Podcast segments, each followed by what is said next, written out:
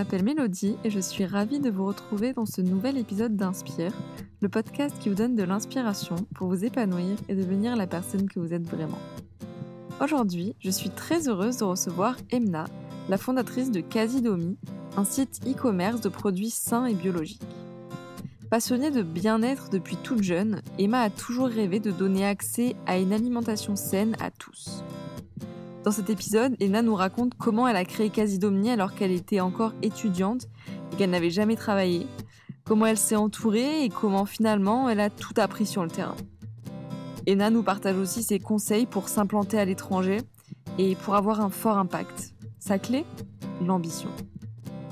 Si le podcast vous plaît, n'oubliez pas de vous abonner sur votre plateforme d'écoute préférée pour ne louper aucun épisode et ça aide vraiment le podcast à, se développer. Allez, trêve de bavardage, je vous laisse écouter mon échange avec Emna qui donne vraiment des ailes pour suivre ses rêves et vous montre que c'est possible de les réaliser. Bonjour Emna, bienvenue sur Inspire, je suis super contente de te recevoir.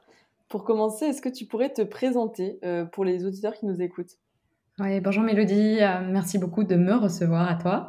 Euh, alors oui, moi je m'appelle Emna, j'ai 27 ans euh, et je suis la cofondatrice de Quasi Demi que j'ai créée quand j'étais encore étudiante sur les bancs de l'école il y a maintenant 4 ans et demi. Ok. Et avant qu'on parle un peu de Casidomi, euh, est-ce que tu pourrais nous raconter bah, d'où tu viens, euh, quel genre d'enfant tu étais Enfin, vraiment, voilà, revenir en enfance un peu euh, pour comprendre d'où tu viens. Oui, oui, oui. Bien sûr. Alors, en fait, moi, je suis née dans, dans, une famille où mes deux parents sont médecins tous les deux et mon père est spécialisé dans tout ce qui est nutrition. Il m'a, dès le plus jeune âge, transmis sa passion pour les bons produits, transmis sa passion pour le sport. Et donc, j'ai vraiment toujours été passionnée par, par ce secteur-là. Je me suis vraiment toujours intéressée à à tout ce qui avait attrait à, à, la nutrition, tout ce qui avait attrait au, au sport. Et, euh, et donc, ma, ma, passion pour tout ça est, est, venue très, très tôt. Et à côté de ça, j'ai euh, eu la chance d'avoir quelques entrepreneurs dans ma famille qui m'ont euh, beaucoup inspirée entre autres mon grand-père et, et, mon oncle. Et donc à, à 18 ans, j'étais déjà euh, persuadée que je voulais devenir entrepreneur. J'étais passionnée par, par le milieu de la santé et donc je réfléchissais beaucoup à des idées qui euh, cumulaient euh, à la fois l'entrepreneuriat et euh, ma passion pour la nutrition. Et donc, euh, et donc c'est comme ça que quelques années plus tard, euh, l'idée de quasi demi est venue. Mais je me suis inscrite dans une école de commerce en sachant pertinemment que j'avais pas du tout envie de suivre le parcours classique, mais que j'avais envie d'avoir le, le, bagage nécessaire pour pouvoir à un moment lancer, lancer ma boîte. Ah ouais, d'accord. Du coup, et même quand tu étais enfant, tu savais que tu voulais entreprendre ou tu avais un métier de rêve un peu comme... Alors quand j'étais enfant, en fait, j'étais on peut, on peut presque dire horrifié de constater que euh, tous les enfants, tous mes amis, etc., consommaient des, des, produits ultra transformés. Moi, mon père avait vraiment pris le temps de m'apprendre à, à, analyser les, les, compositions, à spotter euh, facilement des additifs nocifs ou non nocifs, à, à regarder aussi la, la, composition nutritionnelle, à regarder les, les, sucres, les lipides, etc. Et donc, j'étais euh, un peu euh, choquée, en fait, de voir que il y avait plein de personnes autour de moi qui, euh, qui consommaient malgré tout ces produits-là.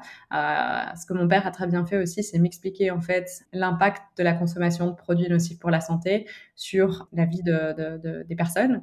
Euh, et donc, il m'avait vraiment expliqué le type de maladies qui peuvent être provoquées si on consomme, par exemple, trop sucré pendant sa, vie ou si on consomme des sucres euh, comme des édulcorants qui sont des faux sucres en fait.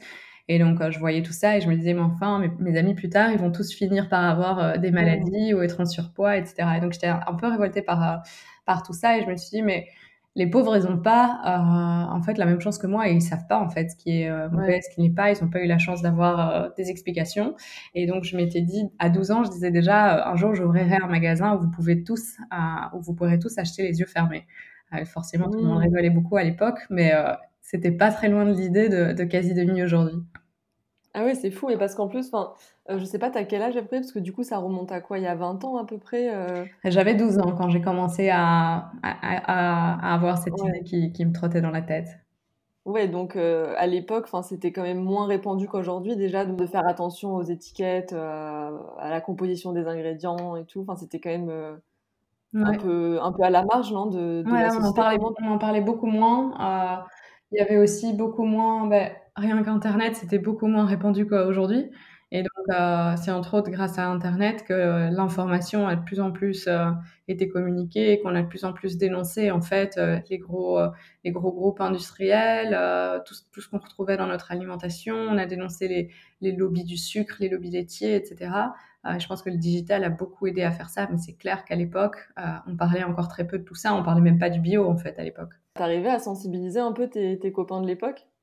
C'était extrêmement difficile parce que les gens étaient très fermés et puis euh, ils faisaient confiance en, leurs parents. C'est vrai qu'on est quand on est enfant, les, les, personnes à qui on fait confiance, c'est clairement euh, les parents et pas euh, et pas la petite fille, la petite camarade de classe qui qui fait un peu mademoiselle je sais tout à expliquer mmh. qu'en fait ce qu'ils sont en train de manger c'est vraiment pas bon pour pour leur corps. Donc, euh, il y avait quelques personnes qui étaient ouvertes, mais de manière générale, c'était un petit peu l'extraterrestre qui consommait euh, euh, une pomme à la place d'un sneakers à, 4 heures, une salade à midi, alors que tous les autres étaient avec des, des sandwichs avec du pain industriel. Donc, c'est clair que je t'ai plutôt vue comme ouais, la petite exception qui, qui, qui, en faisait un petit peu à sa sauce.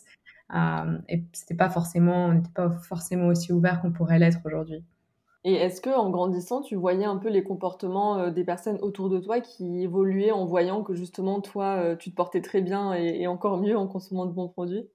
Ouais, je pense que c'est pas juste en me voyant moi, c'est aussi en, en, entendant de plus euh, toutes les dénonciations qui se faisaient sur sur sur les, les, produits ultra transformés, sur les cosmétiques, est-ce qu'on y retrouvait, etc. Ça a clairement aidé. Alors je pense que les gens se sont dit ah oui, Emna, elle a l'air elle a l'air euh, probablement euh, en forme, elle est toujours euh, à faire du sport, elle est toujours à se lever tôt, elle consomme super sainement, etc. Mais à côté de ça, il y avait aussi tout un, un message qui était beaucoup plus, je dirais, communiqué et du coup bien mieux reçu que ce que ce n'était le cas au préalable. Je vois. Tu disais tout à l'heure que tu t'es orienté après vers une école de commerce. pourquoi tu as fait ce choix? Est-ce que tu savais déjà que tu voulais monter ton entreprise ou voilà pourquoi pourquoi tu as fait ce choix? Oui, alors en fait, moi j'ai beaucoup hésité entre les études de médecine et des études euh, de commerce. Euh, le problème des études de médecine, euh, c'est qu'on ne peut pas faire du commerce quand on est médecin. C'est tout simplement interdit. Et donc je me suis ah, dit, je peux. Ce qui me passionnait vraiment dans la médecine, en fait, c'était la nutrition, beaucoup plus que, tout le reste, en fait. et donc je me suis dit, rien ne m'empêche de faire des études de commerce et d'à la fois suivre une formation en nutrition, continuer à lire des bouquins, etc. Euh, c'est plus une barrière euh, si je fais médecine d'après vouloir me lancer dans le commerce plutôt que, plutôt que l'inverse. Donc c'est comme ça que je me suis dit, bon, allez, go, je fonce pour une école de commerce, ça me permettra d'avoir euh, le bagage nécessaire pour pouvoir lancer ma boîte, parce que même si, bon, ça resterait, euh, on va pas fort en profondeur et les études de commerce sont pas forcément euh, axées entrepreneuriat, ça permet quand même d'avoir des bases en finance, en compta, en droit, en maths, qui sont des choses qui sont forcément utile par la suite. Oui, c'est sûr, bah, surtout quand on veut se lancer dans l'entrepreneuriat. Et, euh, et est-ce qu'aujourd'hui, avec le recul, tu, tu retiens vraiment une, une, leçon, tu vois, un peu de, de cette école, peut-être un stage qui t'aurait marqué ou, euh, ou ouais, quelque chose que, que tu as tiré de l'école de commerce? Parce que c'est vrai que souvent, on a l'impression un peu de. Ouais, en école, que c'est comme tu dis, voilà, c'est pas très théorique, euh, c'est très théorique, c'est pas très concret avec le recul aujourd'hui, qu'est-ce que qu'est-ce que tu en retires de, cette expérience? Euh, mais il y a plusieurs choses. Je pense qu'une de, une des choses qui était très bien faite, c'est qu'on avait régulièrement des orateurs qui étaient euh, de temps en temps des chefs d'entreprise, des entrepreneurs qui venaient euh, expliquer leur parcours, etc. Je trouvais ça très inspirant. la deuxième chose, c'était que j'ai eu un cours d'entrepreneuriat qui était du coup vraiment hyper pertinent pour moi, sur lequel, dans lequel on a travaillé sur des sujets très spécifiques que j'avais jamais vus au préalable. On a bossé par exemple sur des sujets comme euh, comment valoriser une startup, euh, comment lever des fonds, euh, comment définir une value proposition et comment tester son, son business model euh, au préalable sans dépenser trop d'argent. Enfin, c'était vraiment des, des, choses qui étaient très propres à, à l'entrepreneuriat, donc super intéressantes. Et la dernière chose, euh, on a dû à un moment, pendant euh, nos études, en fait, lancer euh, une start-up. Après, forcément, tout le monde ne le faisait pas. De, de, la même manière et tout le monde ne, le faisait pas à fond. Mais l'idée, c'était vraiment de, de, construire de A à Z un, un projet qui pourrait être commercialisable. Et donc, et donc j'ai fait le test, j'ai lancé une, une plateforme qui s'appelait euh, Kerify, qui était en fait une plateforme de mise en relation avec des personnes âgées qui cherchaient, qui avaient besoin de services comme quelqu'un pour faire leurs courses, un jardinier, etc. Et du coup, des prestataires. Donc, j'ai mis ça en, place. au tout dernier moment, on a décidé de ne pas le, pas le lancer parce que bah, moi, j'avais déjà quasi demi en tête. On était quatre. Il y en avait deux qui n'avaient pas du tout envie de se lancer dans l'entrepreneuriat. Et la, la quatrième personne, elle voulait aussi se lancer, mais sur un autre sujet on a quand même vachement hésité à lancer les, tous les deux deux boîtes en même temps et puis on s'est dit que c'était pas forcément très raisonnable, qu'un projet c'était déjà suffisamment compliqué et donc euh, on a chacun suivi nos, voies séparément. D'accord, ah ouais, énorme, punaise. Et du coup, donc, euh, comment s'est concrétisé en fait l'idée de Casidomi à ce moment-là? Alors, euh, c'était en dernière année d'études. moi, je m'étais vraiment dit, ma dernière année, en fait, ça doit être l'année durant laquelle je planche à fond sur Casidomi pour que euh, la première version du site soit online euh, le jour où je suis diplômée. Je m'étais mis ce, pari dans la tête euh, et donc j'ai bossé pendant toute ma dernière année d'études sur le, sur le projet. J'étais un peu moins assidue du coup au cours, mais j'avais pas mal de temps libre parce qu'on doit, on devait en fait rédiger une thèse de fin d'année et j'ai eu la chance de pouvoir la faire sur, euh, en fait, le, sujet de ma thèse, c'était un business plan. Et donc, j'ai, eu la chance de pouvoir le faire sur quasi demi, ce qui m'a permis de vraiment concentrer tout mon temps euh, là-dessus. Et donc, euh, la première chose, le, premier élément déclencheur, ça a été la constitution légale de la société. Parce qu'en fait, pour pouvoir avoir accès au prix des fournisseurs, j'avais besoin d'avoir un numéro de TVA. Forcément, les, magasins, les, revendeurs, les fournisseurs, ils n'ont pas envie de donner leur prix à, tout le monde. Ils n'ont pas envie que les prix d'achat soient communiqués aux aux consommateurs. Et donc, mm. euh, ils avaient besoin de, savoir que, j'étais quelqu'un de, sérieux et qu'il y avait une vraie entreprise derrière. Et donc, j'ai dû constituer la, société. Et ça, ça s'est fait euh, le 28 avril 2016. Euh, et pour constituer sa boîte, on est obligé de mettre, c'était 6500 euros à l'époque que j'avais dû mettre sur un compte. c'était le minimum, en fait, légal pour pouvoir la, créer. 6500 euros quand on est encore étudiant, c'est beaucoup. mais, mais en gros, je, je, savais en fait que je voulais euh, en 2016 lancer ma boîte et que j'avais, j'allais avoir besoin de ces 6500 euros. Donc, qu'est-ce que j'ai fait?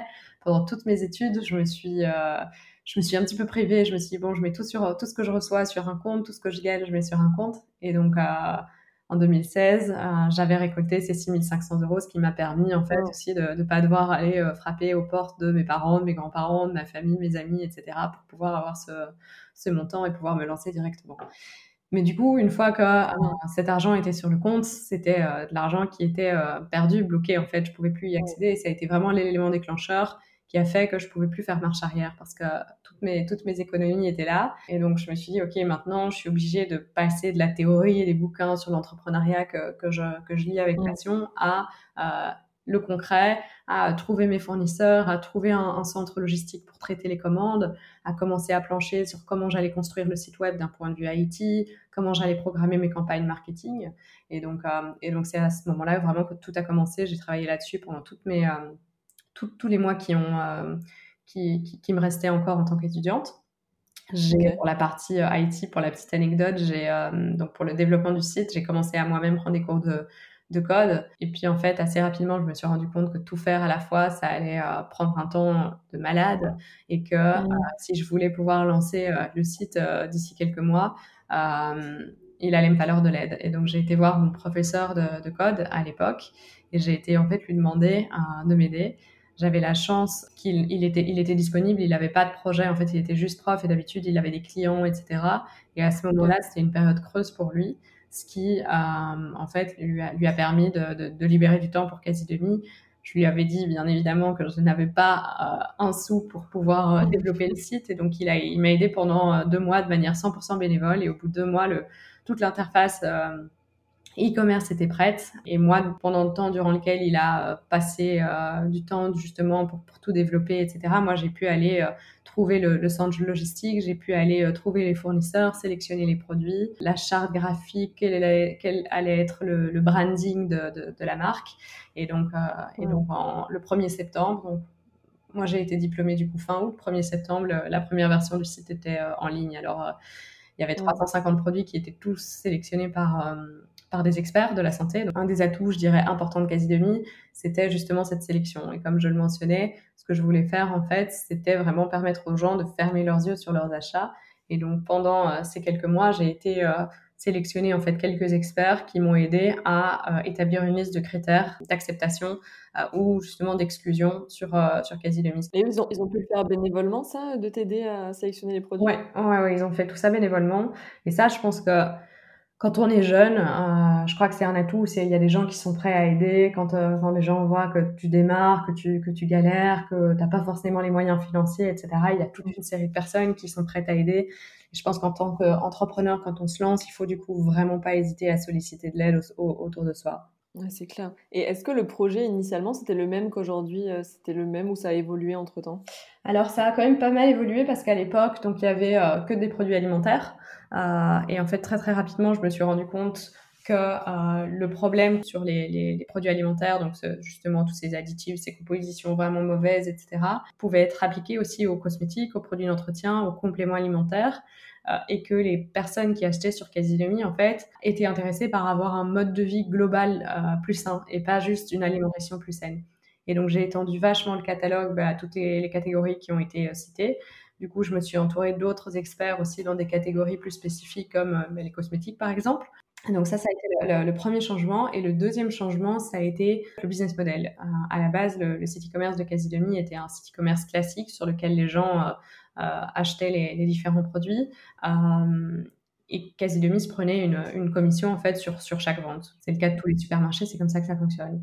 Euh, et en fait, au bout de quelques mois, on s'est rendu compte que les jeunes et les personnes, je dirais, à plus faible revenu n'achetaient pas forcément sur, euh, sur le site. Et en creusant, en appelant les gens justement qui avaient visité le site, qui s'étaient inscrits mais qui n'avaient pas passé commande, en faisant des, des, sondages à gauche à droite, je me suis rendu compte que la barrière, en fait, c'était le prix. D'une part, j'avais euh, pas assez de clients en quelque sorte. Il y avait beaucoup de gens qui, j'aurais pu avoir beaucoup plus de clients si les prix étaient plus bas. Et en plus de ça, taux de rétention très faible. Donc des clients qui ne venaient pas régulièrement euh, sur le site. Je devais réinvestir en marketing pour euh, les faire revenir euh, sur le site, ce qui n'était pas forcément rentable. et donc j'ai mis en place un, un, business model un petit peu différent via une formule d'abonnement qui est aujourd'hui un cœur de fidélité qui coûte 80 euros par an et qui donne ensuite accès à des réductions sur l'ensemble des produits. Et ces réductions sont en général de l'ordre de 20, 25, 30%. Ce qui a vraiment permis en fait de donner accès euh, aux produits sains euh, au public plus jeune, aux personnes qui avaient moins les moyens. Et aussi euh, le, deuxième gros avantage ça a été en fait d'améliorer nettement la rétention parce qu'à partir du, moment où les gens avaient cette carte de fidélité chez Casilemi et ces prix plus avantageux, ils n'avaient plus envie d'aller acheter ces produits ailleurs et donc venait sur le site de manière euh, très régulière, ce qui m'a permis moi de diminuer euh, aussi tout ce qui était dépenses marketing parce que euh, j'avais plus besoin, c'était un réflexe de la part des consommateurs de revenir sur, sur le site d'eux-mêmes. Et donc ça, ça a été le, deuxième gros gros changement qui a été ultra positif et qui a rencontré un, grand succès auprès de, notre communauté. Ah ouais, non, et ça, ça s'est fait à quel moment du coup ça, s'est fait. Donc le lancement s'est fait en septembre 2016 et la, mise en place de, de, l'abonnement s'est fait, je pense, en mars ou en avril 2017, donc quelques mois après le lancement. D'accord. Et donc tu as commencé à lancer euh, Casidomi en France, c'est ça? Ouais, en France et en, Belgique. Donc euh, la plateforme était euh, francophone.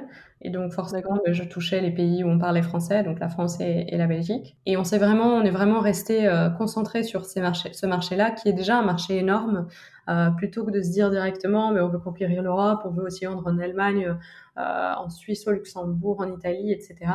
Euh, pour nous, ça avait plus de sens de d'abord acquérir une certaine notoriété sur le marché francophone avant d'aller ailleurs. Si moi, dans mon cas, j'avais dû aller partout, j'aurais pu le faire, mais avec d'autres moyens que ce que j'avais au, départ. Pourquoi? Parce que vouloir vendre, ben, par exemple, en Allemagne, ça veut dire avoir toute une, tout un site qui est traduit en allemand, ça veut dire avoir une communication qui est en allemand sur les réseaux mmh. sociaux, les newsletters, ça veut dire avoir un catalogue qui est différent parce que les Allemands ne consomment pas forcément les mêmes produits que euh, les Belges et les Français. Euh, et donc, c'était beaucoup plus de travail. Et aujourd'hui, en fait, euh, c'est beaucoup plus malin de, je dirais, concentrer ses efforts en termes de marketing sur un marché parce qu'à un moment, il commence à y avoir du bouche à oreille, etc.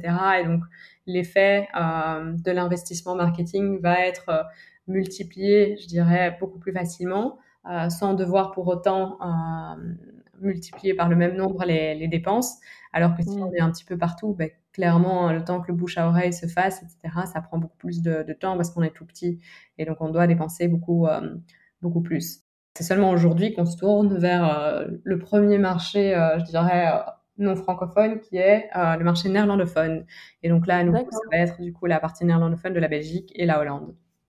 Ok, mais parce que donc entre la France et la Belgique, il n'y a vraiment aucune différence au niveau de voilà tout ce qui est marketing, consommation, tout ça? C'était vraiment. c'est vraiment deux pays qui sont très très similaires en termes d'habitude de, consommation. On consomme les mêmes marques. la Belgique est un très petit pays, donc depuis toujours, il y a eu euh, énormément, je dirais, d'importations euh, en Belgique de, produits français.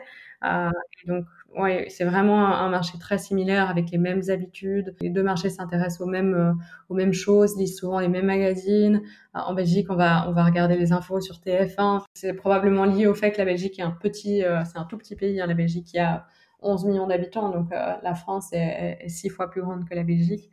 du coup, c'est un, un marché qui est très proche. Ah ouais, et comment on fait alors du coup concrètement pour intégrer euh, un nouveau marché? Donc là pour vous c'est les Pays-Bas, c'est ça ce que tu m'as dit? Comment tu comment tu t'y prends concrètement euh? Alors ben, la première étape c'est de tout traduire et c'est un travail colossal parce qu'aujourd'hui on a 3500 produits donc il faut traduire tout le tout le site pour s'assurer en fait que qu'un visiteur euh, néerlandophone du coup euh, n'ait pas l'impression de se retrouver sur le site euh, sur un site francophone. Parce que ça c'est la pire expérience si tu arrives sur un site où il y a des fautes d'orthographe partout, il y a des phrases qui veulent rien dire, ça inspire juste pas confiance et nous, on a besoin que les gens aient confiance en nous parce qu'on joue ce rôle un petit peu d'expert, on, joue ce rôle de sélectionneur euh, pour, pour nos consommateurs. Et si euh, ça fait pas professionnel au niveau, ne fût-ce que euh, du, wording, de ce qui est écrit, etc., euh, eh bien, les gens vont pas euh, vont pas croire en notre sélection, en nos critères. Donc, c'est vraiment important de, commencer par là. Euh, la deuxième chose sur laquelle c'est important de travailler en parallèle, c'est l'offre. Et donc, il faut, comme je le mentionnais, avoir les marques euh, qui sont consommées euh, par les néerlandophones. Il y a certains produits qui vont être communs, en fait, sur les, sur les deux marchés, mais euh, il y a les produits, les produits d'appel vont être différents. En France, il va y avoir certains produits d'appel comme la nocciolata, le pain des fleurs, qui sont des marques qui sont très phares, où les gens se disent « Ah, ça m'intéresse, ça me parle, je connais ouais ces, produits-là peuvent se vendre sur le marché néerlandophone parce qu'au final, bah, c'est des cracottes et, euh, et, une pâte à tartiner. Mais par contre, on va jamais les mettre en premier sur la homepage, par exemple, ou euh, en haut des catégories parce que c'est pas ça qui va parler aux gens. Donc c'est important de vraiment bien réfléchir à la structure du, du catalogue. Troisième point, c'est la logistique. Donc il faut s'assurer d'avoir un bon service logistique via lequel on peut livrer en fait rapidement euh, la Hollande dans ce cas-ci et, et, la Flandre en, en, Belgique. Il faut aussi s'assurer d'avoir, c'est des petits détails, hein, mais nous sur caisses tout était écrit en français. On peut pas livrer des caisses avec euh, tout écrit en français. On doit s'assurer d'avoir alors soit des caisses en anglais, soit d'avoir deux types de caisses. Euh, les, unes en les unes en français, les autres en néerlandais. Hein, donc, euh, d'un point de vue logistique, il y a quelques petites euh, choses à, adapter. Et puis, euh, une fois que tout ça est prêt, je dirais, une fois que la base est, fondée, c'est le marketing qui commence. Et là, il s'agit d'avoir des réseaux sociaux dans, la langue dans laquelle on, travaille. Il faut avoir des partenaires, des influenceurs, etc. sur ces marchés-là. C'est presque comme si tu recrées un nouveau produit de A à Z, en fait. Euh, mais il y a, beaucoup d'économies, ça c'est sûr. Euh, il y a beaucoup de choses qu'on peut, euh, qu'on peut apprendre de par le fait que ça a été lancé sur un marché. Je pense au, site, par exemple, toute la, la, techno qui se, qui se cache derrière le site ne change pas. Mais par contre, il y a quand même beaucoup de, beaucoup de points qu'il faut, qu'il faut adapter si on veut le faire vraiment à fond. Mmh, ok. Et j'avais vu une interview de toi où tu disais, en fait, on, on, te demandait ton conseil un peu pour les entrepreneurs. Et ta réponse, c'était euh, qu'il fallait vraiment s'entourer. Du coup, je voulais te demander comment tu as compris, toi, que c'était aussi important de s'entourer et comment tu t'es entouré justement bah, depuis le, la création jusqu'à aujourd'hui où tu as encore des nouveaux challenges pour aller à l'international Alors moi, je pense que deux choses. J'ai toujours été quelqu'un de très curieux. Et j'ai toujours été quelqu'un de très sociable. Et je pense que ces deux qualités m'ont beaucoup aidé et c'est important de les avoir si on est entrepreneur. Elles permettent de saisir des opportunités, de faire plein de rencontres, etc. Et donc moi, avant même d'avoir quasi demi, je m'intéressais déjà à plein de choses. J'allais voir des conférences. Je contactais euh, déjà toute jeune des gens sur, euh, sur LinkedIn que je connaissais pas, qui avaient lancé des, choses qui me plaisaient, en leur demandant ah, est-ce qu'on peut avoir un petit appel téléphonique ou est-ce qu'on peut euh, se rencontrer, aller boire un café? Donc j'étais très je dirais, spontanée et, et, je contactais beaucoup de, beaucoup de gens et je crois que ça m'a clairement servi pendant toutes mes années ça continue à me servir aujourd'hui parce que quand j'ai une problématique, que ce soit liée à l'e-commerce, à la logistique, au marketing, j'ai euh, toute une série de personnes que je peux appeler systématiquement en fonction de, de, de, cette, de cette, problématique, bien évidemment, et à qui je peux demander des, des conseils. Tout comme j'ai beaucoup discuté, je me suis beaucoup ouverte à d'autres entrepreneurs. Et c'est okay. donnant. Si on, si on aide d'autres entrepreneurs, forcément, ils sont dans la plupart des cas prêts à, prêts à vous aider. Donc, j'ai beaucoup discuté avec des gens qui ont créé d'autres boîtes et pas du tout forcément que dans l'e-commerce, hein, parce que au final, il y a certaines problématiques qui sont communes à toutes les startups, comme euh, mm. je pense à, à la RH, ben, toutes les startups vont avoir des problématiques RH, toutes les startups vont à un moment vouloir mettre en place des, des systèmes d'évaluation, des grilles. Euh, euh, des, des, choses spécifiques dans les contrats, etc.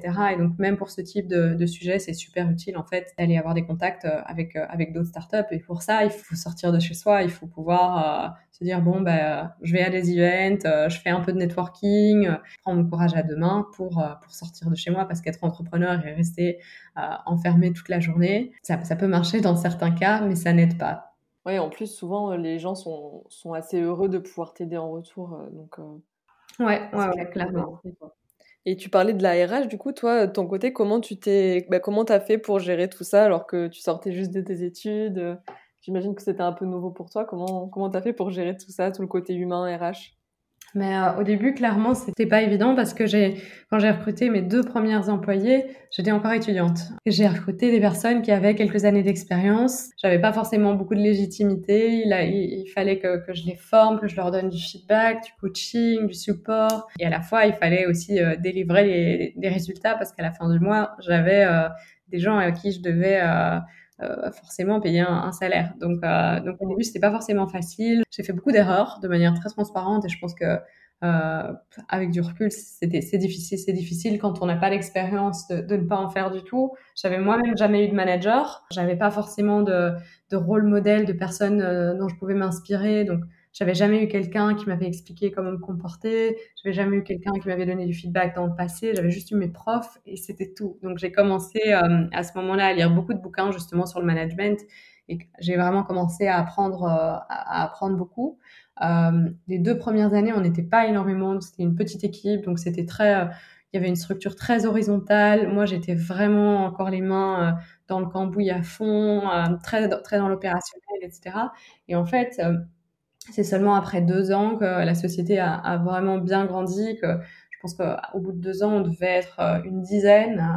Euh, et là, il a, il a, commencé vraiment à avoir une nécessité de, mettre en place un, middle management, donc un système avec des managers, de moi aussi passer plus de temps sur euh, le, côté humain, sur donner de la vision à la boîte plutôt que de faire des tâches, de créer de la valeur directement pour, pour quasi demi. Et donc, je me suis vraiment vue beaucoup évoluer personnellement parce que je suis, euh, vraiment passée du rôle d'entrepreneur à un rôle plus managérial. Et aujourd'hui, euh, je pense que j'ai 20% euh, d'entrepreneuriat dans, ma vie et je fais encore pas mal de, pas mal de choses, mais j'ai 80% du temps où euh, je travaille avec les équipes pour euh, justement les coacher, m'assurer qu'ils partent dans la bonne direction, m'assurer qu'ils ont euh, la, bonne, la bonne formation, le support dont ils ont besoin, m'assurer qu'ils sont motivés, etc. Donc c'est le, le, rôle de l'entrepreneur va vachement évoluer avec la vie de la boîte, avec l'évolution de, de la boîte. et forcément, je suis un bien meilleur manager aujourd'hui hier parce qu'entre-temps, ben, j'ai eu le temps de faire mes, mes essais, mes erreurs, d'avoir du feedback. Comme eux sont très demandeurs de feedback, moi j'en demande aussi. Et donc ça m'a ça, permis, moi, de, de, de, beaucoup évoluer. Ouais, donc ça, c'est un, un, petit challenge que tu as réussi du coup à relever.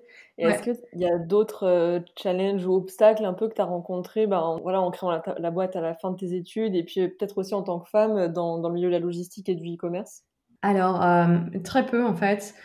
Forcément, il y avait plein de challenges et il a, toujours fallu trouver des solutions, se relever. J'ai bossé super dur, euh, ça, il n'y a pas photo. On lance pas une boîte qui fonctionne euh, sans travailler dur. Et moi, j'ai passé, et je continue aujourd'hui encore à, passer beaucoup, beaucoup de temps sur. Euh, les deux premières années, je suis très peu partie en vacances, je me suis pas mal isolée, je, je, je sortais beaucoup moins, etc. Mais si on veut, si on veut se donner à fond, bah, il faut faire des, il faut faire des compromis. Aujourd'hui, c'est moins le cas. Aujourd'hui, j'ai des gens sur qui je peux me reposer, mais ça n'empêche que je continue à avoir des, des, grosses semaines. Je continue à avoir euh, toujours quelque chose qui me trotte dans la tête, à régulièrement ouvrir mon, mon ordi euh, le week-end ou parfois quand je pars en, vacances aussi. Mais euh, je vois clairement qu'il y a une, une, amélioration.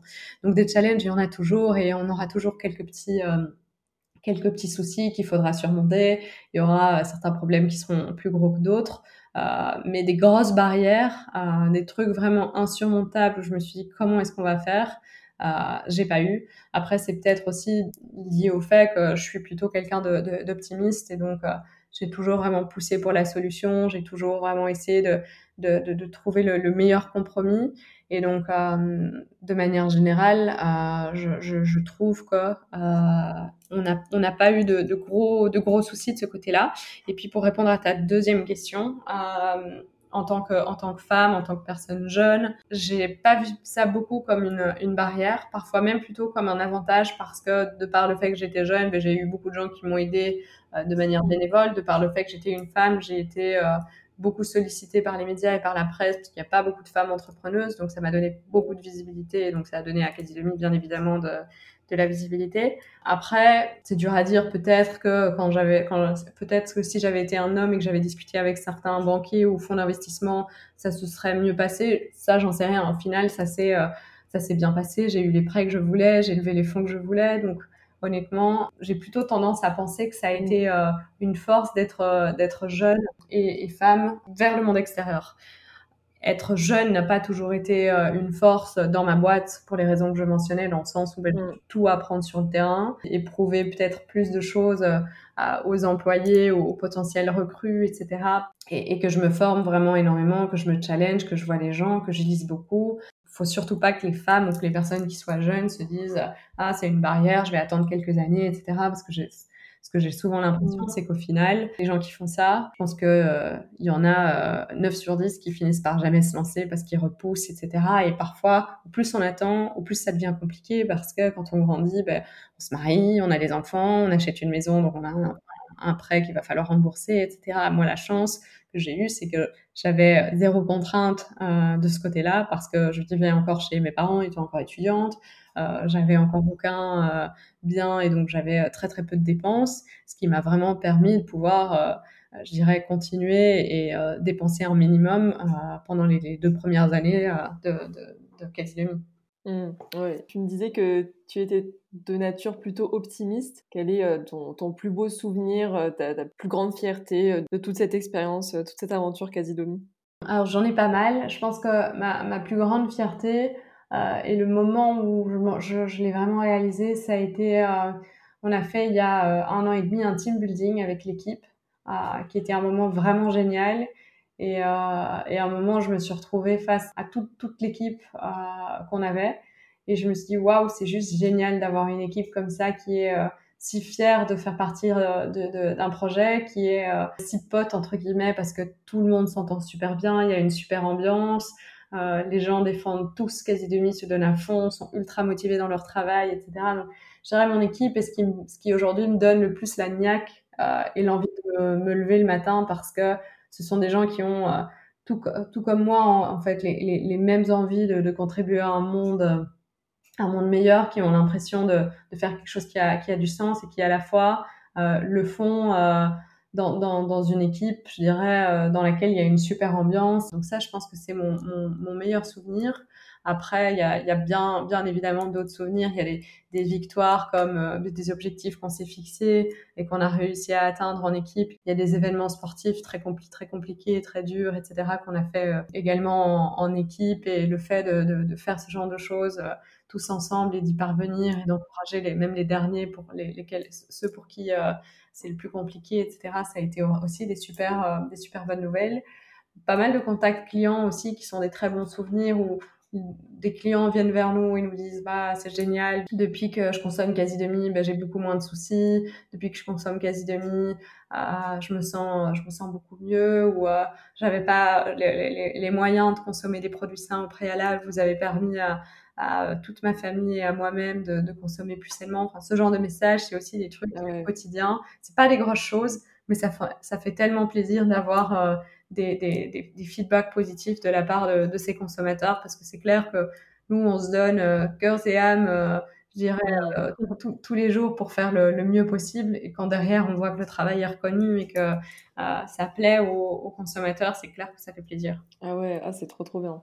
Et c'est quoi du coup ton, ton ambition un peu là pour, euh, pour l'avenir pour, euh, pour Casidomi alors, on a envie de, de devenir euh, la plateforme leaduse en Europe sur justement tout ce qui est euh, produits sains. J'ai envie, et je pense que l'équipe aussi derrière, on a envie de d'améliorer de, manière générale la consommation des, gens parce que euh, il y a tellement de choses à faire de ce côté-là. On veut vraiment aller euh, aller à l'encontre de des tendances d'aujourd'hui vers justement une ultra transformation qui est de plus en plus poussée vers des ajouts d'additifs à gogo parce qu'il faut rallonger les durées de vie des, des produits, parce qu'on produit en, plus, de plus en plus en énorme quantité. Donc, euh, euh ça nécessite, euh, idem, rajouter pas mal de, de, de, trucs chimiques, etc.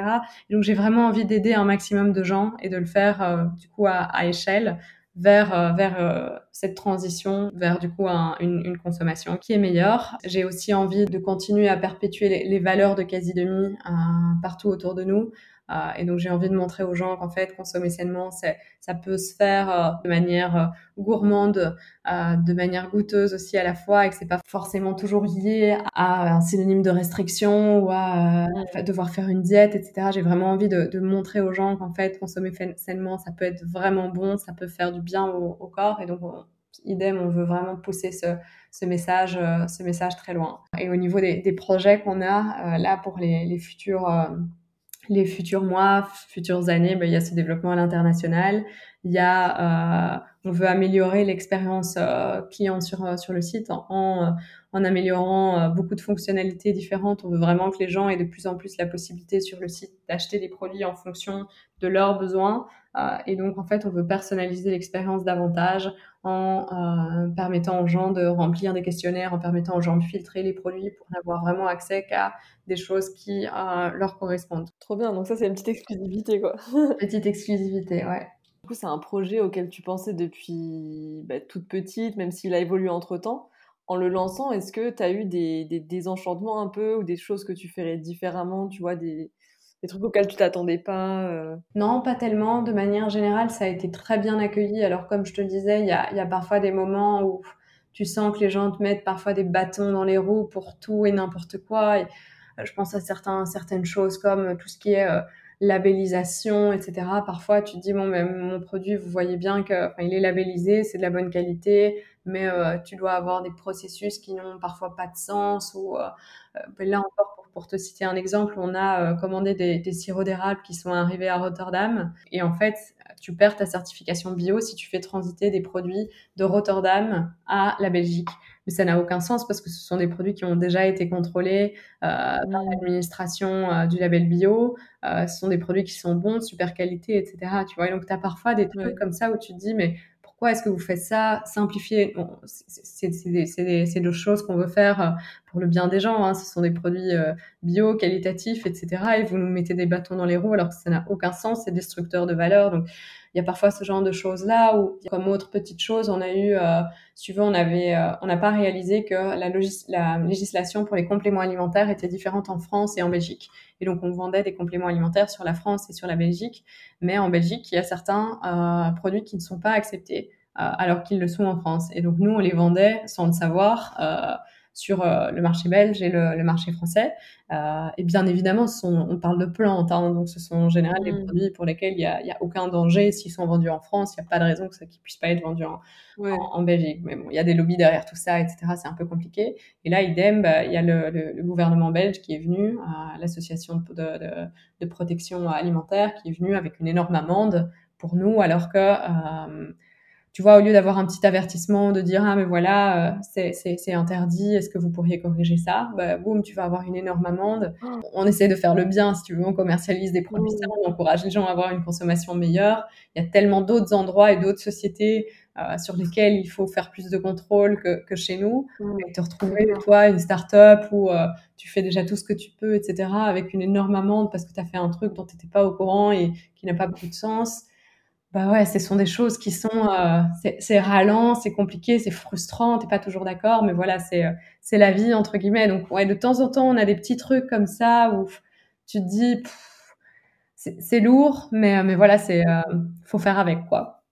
Ouais, il faut une certaine capacité de résilience, d'adaptation, j'imagine, et de souplesse. Ouais. je suppose que c'est comme ça dans, dans tous les business. Hein. Quand je discute avec d'autres entrepreneurs, ils ont aussi ce genre d'histoire qui, qui ressort. On s'adapte. Et euh, tout à l'heure, du coup, ouais, on parlait de ton conseil qui était euh, pour les entrepreneurs de s'entourer. Est-ce que tu aurais un autre conseil, peut-être aujourd'hui différent, euh, bah, avec le recul? Un autre conseil que je donne souvent, c'est il faut oser et quand on le fait, il faut se donner de l'ambition. Parce qu'il y a beaucoup d'entrepreneurs qui se disent je fais les choses à moitié, je reste dans un autre job, ou ouais, je sais pas trop, je vais faire ci, mais ça, je le ferai pour plus tard. Et, puis il y en a d'autres qui se disent bon, bah, en fait, je vais rester un petit, un petit concept euh, où euh, je vais faire quelques ventes, alors que c'est parfois des trucs qui ont un énorme potentiel. Donc d'une part, je pense que quand on ose, il faut le faire à fond, il faut vraiment, euh, je dirais, sauter avec ses deux pieds et pas, et pas avec un seul. et il faut se donner de l'ambition, il faut voir grand, il faut se challenger. je me souviens de mon, mon professeur d'entrepreneuriat à l'époque, quand j'étais encore à l'UNIF. Je lui avais montré mon business plan pour quasi demi. On faisait les, les, chiffres dans mon business plan d'un petit magasin bio, je pense. Donc, j'avais clairement pas les, les mêmes ambitions qu'aujourd'hui. Et il m'avait dit, mais qu'est-ce mmh. qui t'empêche euh, de faire plus? Puis j'avais dit, bah, ce qui m'empêche de faire plus, c'est euh, il faudrait que j'ai plus de moyens. Puis il me disait, mais qu'est-ce qui t'empêche de lever les fonds? Je lui avais dit, ouais, mais euh, il me faudrait aussi plus de personnes. Puis il me dit, bah, si tu lèves des fonds, tu peux, qu'est-ce qui t'empêche d'embaucher plus de personnes, tu vois? Et donc, mmh. m'avait euh, challengé en fait comme ça sur chaque point de mon business plan. Et à la fin, j'étais sortie de ce rendez-vous en me disant, mais en fait, je peux faire dix fois plus que ce que je suis en train de mettre dans mon business plan. C'est juste une question d'ambition. De, et donc, euh, je pense que tout, tout, est, tout est réalisable si on a, de, si on a la, la niaque, comme on dit, si on a euh, euh l'ambition, l'ambition suffisante. Alors forcément, tout le monde n'a pas envie de construire une énorme boîte. Il y en, a qui veulent rester euh, euh, qui sont qui sont plus confortables avec des petits des petits concepts, des petits projets ou des petits services. C'est tout aussi ok. Hein, mais je pense que ceux qui ont euh, la possibilité de le faire et qui aimeraient le faire, ils doivent vraiment se dire mais qu'est-ce qui m'empêche aujourd'hui de voir plus grand? Et ça aide vraiment à, se remettre en question en fait. Mmh, toi, du coup, c'est ce que tu fais un peu bah, au quotidien, j'imagine. Ouais, ouais, ouais, tout à fait. Et est-ce qu'il y a un autre un conseil du coup que qu'on t'aurait donné et qui t'a particulièrement marqué? Alors un bon conseil qu'on m'a donné, c'est euh, Cash is King. Et donc, euh, c'est quoi? C'est euh, ce conseil fait référence au fait qu'il faut faire attention au cash euh, parce que c'est précieux. Et si on se retrouve sans argent, ben, on ne sait plus rien faire. Et donc, il faut toujours faire attention à, aux dépenses qui sont faites, même si à un moment on lève beaucoup via une levée de fonds ou qu'on réussit à avoir des gros emprunts, etc c'est pas pour autant qu'il faut commencer à brûler, euh, brûler du cash, commencer à le dépenser n'importe comment, etc. Il faut vraiment toujours réfléchir est-ce que ma dépense marketing va être rentable? Est-ce que j'ai vraiment besoin d'embaucher maintenant une personne en plus? Est-ce que euh, c'est vraiment indispensable d'aller rajouter maintenant cette fonctionnalité ou de refaire le design complet de, de mon site euh, il faut vraiment faire les choses euh, en, en, faisant attention à, à l'argent et en se disant que c'est précieux parce que le jour où on n'en a plus, ou très peu, bah, ça devient très compliqué. Mmh. Et ça, on le retrouve plutôt sur le tas. Enfin, j'imagine que dans les livres, on te le dit pas forcément ça. c'est pas forcément. C'est vrai que c'est pas un conseil qu'on retrouve beaucoup dans, dans, les livres.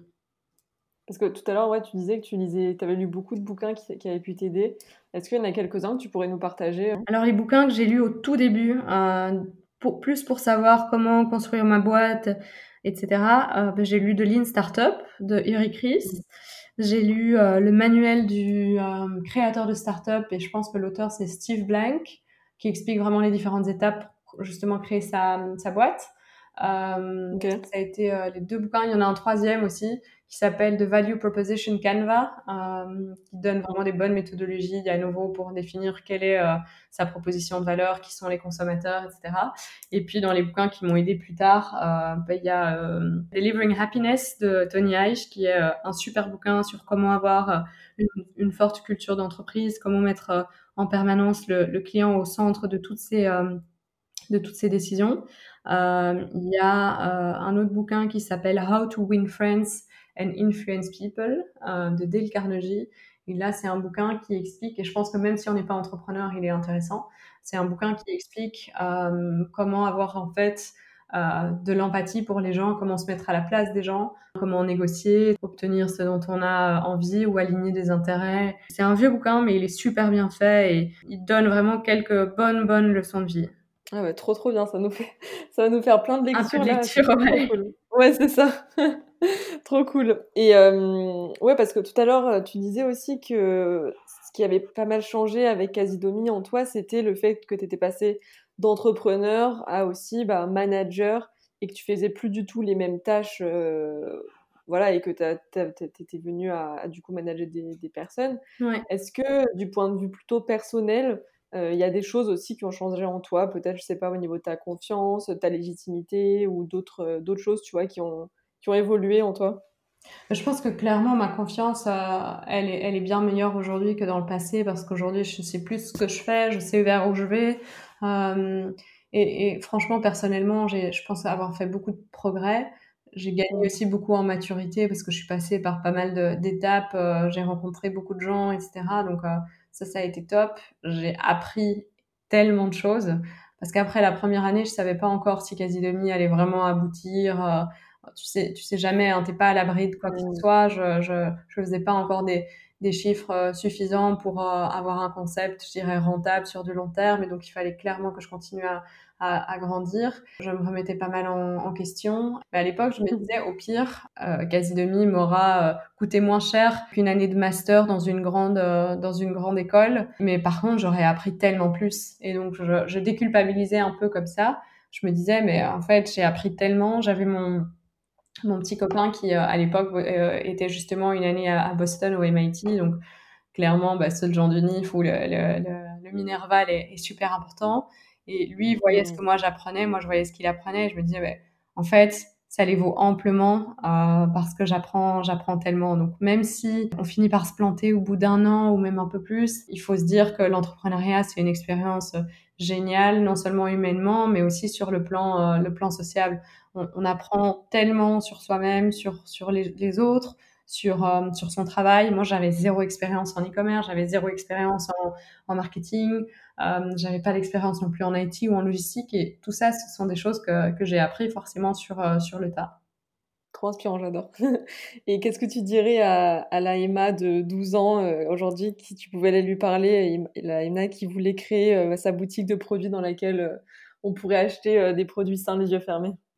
Moi, je lui dirais, suis tes rêves. Je pense que c'est important d'avoir des rêves et il faut se dire que certains rêves peuvent se concrétiser. Trop bien. On arrive bientôt à la fin du podcast. Du coup, j'ai encore deux questions pour toi. Si tu pouvais dîner avec trois personnes, mortes ou vivantes, qui ça serait? Alors, je pense que je discuterais avec euh, Tony Aish, l'écrivain justement du bouquin euh, Delivering Happiness, qui, a créé lui-même un site e-commerce, mais qui a, euh, au-delà de ça, vraiment réussi, à, construire une culture d'entreprise complètement folle.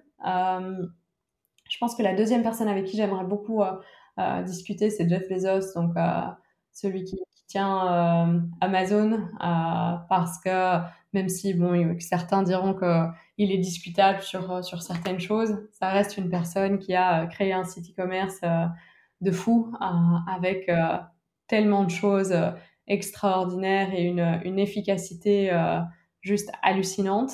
Euh, bon, je dis beaucoup de, de, personnes qui sont dans l'e-commerce là maintenant, et je réfléchis à, à une, une, dernière personne. Euh, je pense par exemple à Jessica Alba qui a créé The Honest Shop euh, aux États-Unis, qui est un, énorme site e-commerce justement de, produits pour bébés et pour, euh, pour maman aux États-Unis qui cartonne, histoire aussi de partager euh, un peu euh, d'avoir un partage d'expérience avec elle et d'avoir une femme pour m'aider aussi. Mais donc voilà, c'est toutes des personnes dans l'e-commerce. Après, forcément, je m'intéresse à, d'autres sujets et c'est des sujets plus personnels, mais il y a toute une série de personnes qui sont notamment militantes pour avoir un, un, un, environnement qui est meilleur, etc. Et je pense que là-dedans, idem, il y a, il y a beaucoup de, de personnes que j'aimerais rencontrer qui ont des, des visions extraordinaires, qui ont fait des des, magnifiques voyages. Je pense par exemple à David Attenborough et ce genre de, personnes que j'adorerais pouvoir euh, un jour rencontrer, avec qui j'aimerais beaucoup pouvoir échanger. Trop cool. Bah écoute, j'espère que, j'espère que tu pourras les rencontrer un jour. Qu'est-ce qui t'en empêche, comme dirait ton prof de... de, euh, pas, pas, grand chose. J'attends d'avoir un petit peu plus de temps, mais euh, ça, pourrait, ça pourrait être une option. Malheureusement, Tony H est décédé récemment, mais, ah. mais les autres, les autres, on sait jamais ce sont des personnes qui sont plutôt occupées, donc il faudra voir. mais, euh, on verra, on ne sait jamais ce que l'avenir nous réserve. C'est ça. du coup, je, Emna, je vais te poser la question signature du podcast. Qu'est-ce qui t'inspire, t'aide à grandir et à devenir la meilleure version de toi-même au quotidien?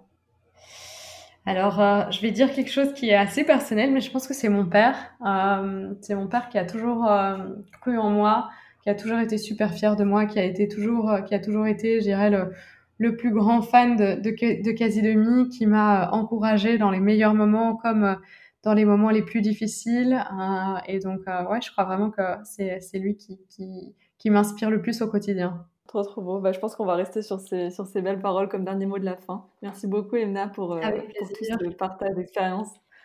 Merci, Merci à toi. À bientôt. À bientôt.